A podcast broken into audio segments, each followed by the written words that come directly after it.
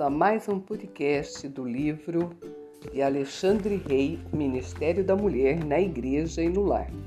As qualidades especiais da mulher. Para cumprir esta tarefa, Deus lhe ha dotado de qualidades necessárias para cumprir suas funções. Ela foi especialmente construída ou edificada pelo Criador para uma obra na qual é necessária foi dotada física, mental e emocionalmente com as características, habilidades e instintos necessários para capacitá-la a fim de cumprir seu grande ministério. Foi dada uma declaração interessante do ponto de vista científico que distingue as diferenças que caracterizam uma mulher. As diferenças que existem entre o homem e a mulher não derivam da conformação particular dos órgãos sexuais, da existência do útero, da gestação ou do tipo de educação. São de natureza mais fundamental. Provém da estrutura particular dos tecidos e da impregnação do organismo inteiro por certas substâncias específicas secretada pelos ovários. A ignorância desses fatos fundamentais tem induzido a promotores do feminismo a crer que ambos sexos devem receber a mesma educação exercer os mesmos poderes e assumir as mesmas responsabilidades. A verdade é que a mulher difere profundamente do homem. Cada célula de seu corpo leva o selo do seu sexo. Vale dizer, o mesmo de seus órgãos e sobre todo o seu sistema nervoso. As leis fisiológicas são tão inexoráveis como as são as do mundo sideral não se podem mudar por vontade humana. Estamos na obrigação de aceitá-las tal qual são.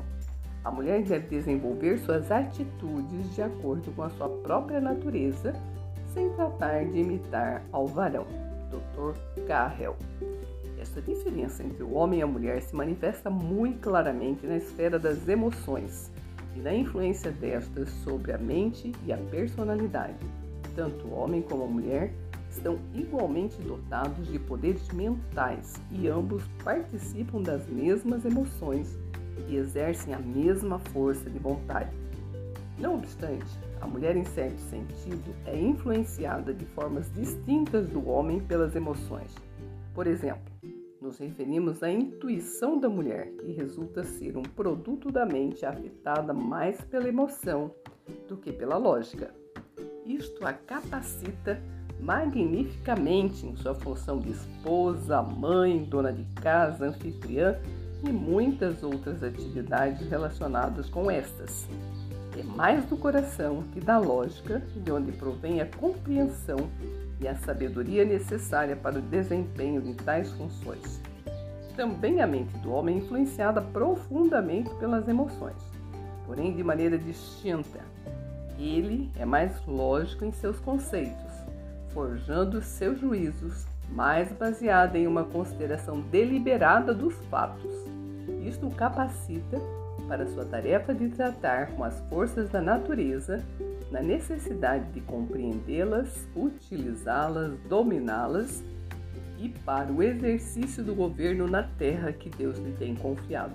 Em todo o seu trabalho, deve governar o coração, Porém, o exercício da lógica é indispensável.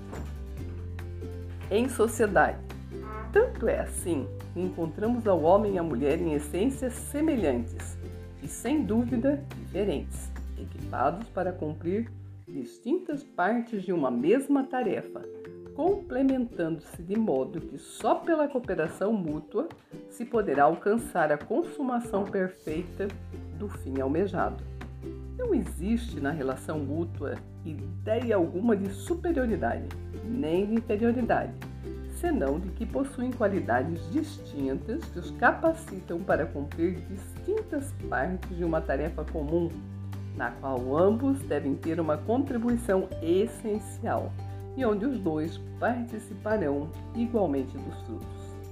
Essa igualdade, não obstante as diferenças em sua constituição particular, e as responsabilidades que lhes são que lhes correspondem se percebem melhor quando chega-se à esfera superior, suas relações com Deus. Em Cristo, Não há homem nem mulher, do mesmo modo que não há raça nem nacionalidade, senão que todos são um. Gálatas capítulo 3, versículo 28. Em suas responsabilidades ante Deus e no tratamento de Deus com cada um deles, comparecem em absoluta igualdade de condições.